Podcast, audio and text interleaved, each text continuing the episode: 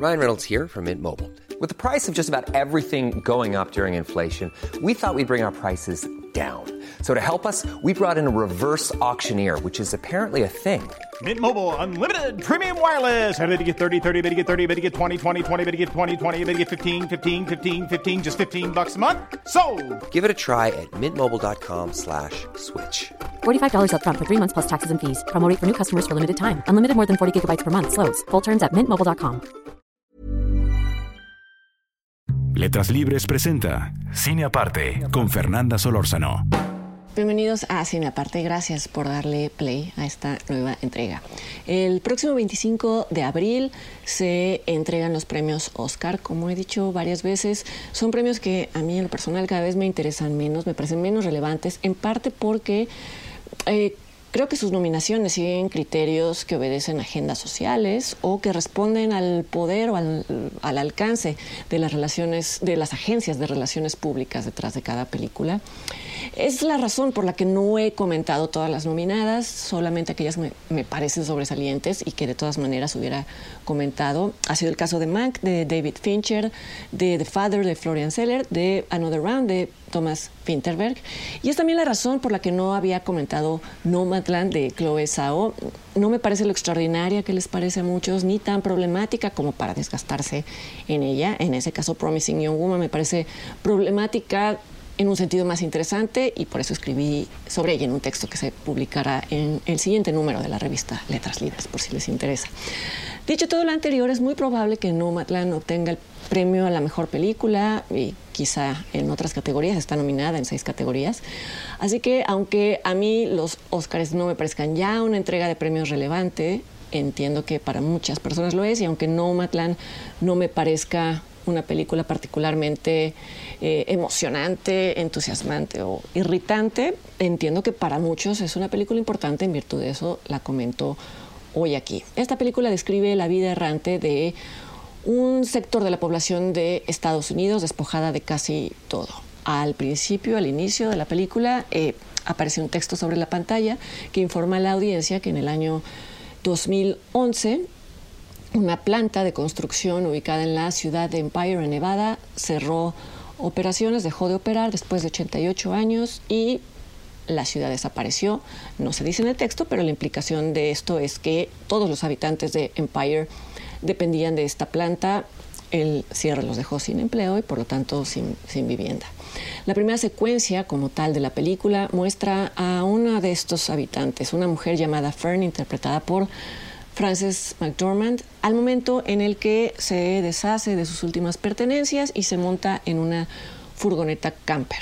Eventualmente Fern se va a unir a la comunidad de personas que han tomado la misma decisión y que recorren el oeste de Estados Unidos sobreviviendo a través de trabajos temporales. Esta es la comunidad de nómadas a, las que, a la que hace alusión el título de, la película.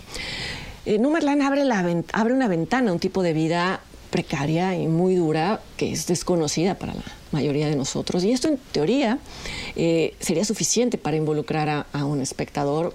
Mi reparo es que no lo hace, no lo involucra, al contrario, lo mantiene a distancia y con involucrar no me refiero eh, a entretener, mucho menos a divertir, me refiero a la capacidad que tienen algunos narradores de lograr que algo nos interese y que ocupe nuestra atención durante el tiempo que dura un relato. Algo que noté no solo en mí, sino en personas que han visto la película y que la han comentado incluso positivamente, es que la consideran una experiencia contemplativa, en el mejor de los casos una experiencia estética, pero que no les genera alguna reacción.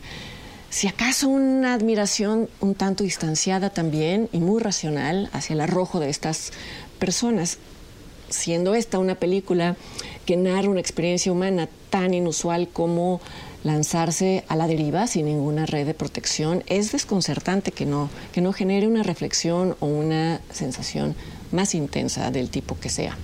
He escuchado muchos halagos a, a, la fotografía de Joshua James Richards y a su retrato de paisajes abiertos, majestuosos. Son halagos sin duda justificados, pero la fotografía hermosa en una película como un elemento aislado no tiene mucho valor. Eh, más aún, yo creo que esta película, en esta película, la belleza de estos paisajes acaba volviendo encantadora, incluso envidiable. Eh, la forma de vida de estas personas y termina por idealizar una situación que no, que no es no es ideal, hace pasar por libertad aquello que en realidad es resultado de un, de un despojo. Dicho de otra manera, e, esta es una película que se presenta a sí misma como el retrato de una clase despojada, bueno, que más tarjeta de presentación que el texto en pantalla que mencioné y justo por eso lo mencioné. Y termina, termina siendo o termina dando una visión más bien romántica de un tipo de vida. Eso es a lo que me refería en un tuit cuando comenté que me pareció una película aséptica, deshilachada, un poco enamorada de sí misma, eso tiene que ver con la estética de la película. Y no es que a mí en lo personal me decepcione que no haya sido más beligerante en su denuncia social, casi me parece innecesario decir esto, en tanto todo el tiempo estoy insistiendo en que las películas tienen un o, o no tienen un valor al margen de sus discursos sociales, es simplemente que aparece una promesa que no se cumple. La película anuncia dibujar con trazos más definidos el eh, las consecuencias emocionales del derrumbe económico que casi sepulta a, los protagonistas y no lo hace, me parece que no termina cumpliendo esta promesa. Y claro que esto no tiene nada que ver con la queja que han hecho algunos críticos en Estados Unidos a, a Chloe Zhao, eh, por mostrar a Amazon bajo una luz casi neutral y no como un centro de explotación, que es como ellos consideraban que debía demostrarse esta empresa. Algunos incluso llamaron, llamaron a Nomadland una película insultante por, por no hacer esto, por no mostrar a Amazon como, como ellos hubieran querido. Me parece un reclamo fuera de lugar que responde más bien a sus expectativas, más que cualquier otra cosa.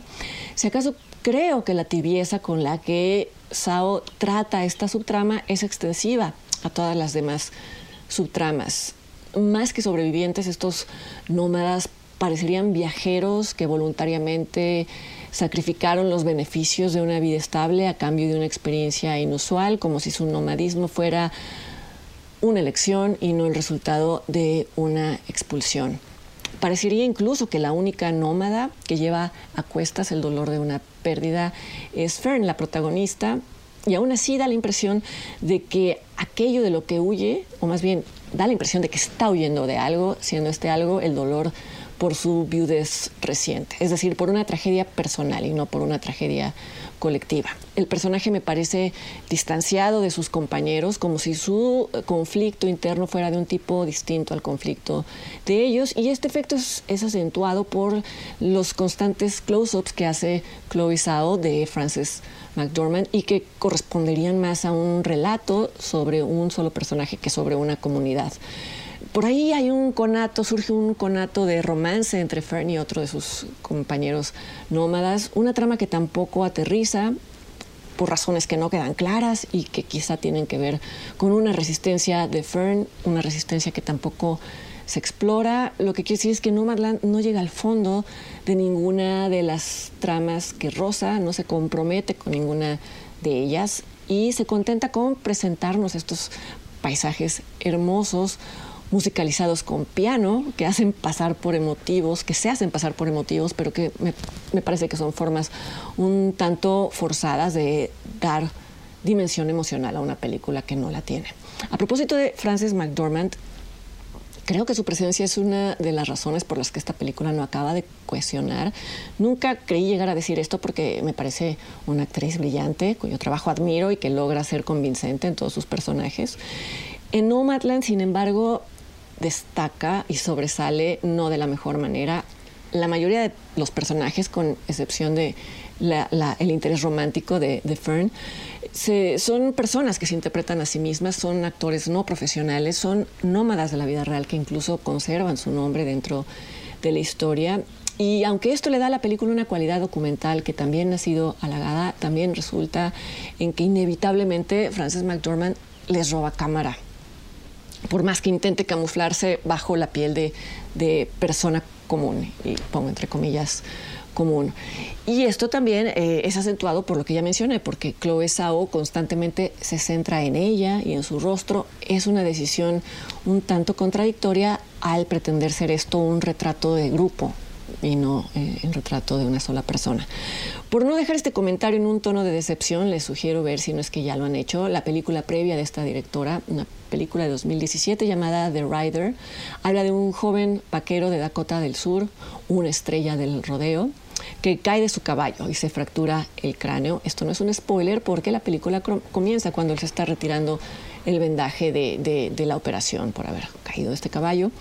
Y lo que eh, plantea es que el accidente lo que plantea la historia es que este accidente va a obligar al protagonista a replantear sus horizontes y sobre todo a reconfigurar su, su identidad. Y en el fondo es el mismo asunto que plantea Nomadland la reinvención de la identidad a partir de una pérdida y también como Nomadland se trata de personas que se interpretan a sí mismas y que cuentan sus propias historias. Lo que le sucede al personaje de Ryder es lo que le sucedió al joven que encarna a este personaje o viceversa, como lo quieran, como lo quieran ver. Los ingredientes en ambas películas son casi los mismos, incluidos los paisajes del oeste majestuosos, pero creo que The Rider es, más acabada y es menos dispersa y llega a ser muy emotiva sin llegar a ser sentimental. Nomadland eh, se está exhibiendo en Cinépolis, en salas. No dudo que eventualmente pronto llegue a la plataforma de esta misma cadena. Ya veremos cuántos Óscares obtiene este próximo domingo, pero muy al margen de todo lo que suceda en los Óscares. Los invito para que me acompañen en la siguiente entrega de Cine Aparte, la siguiente semana. Hasta entonces.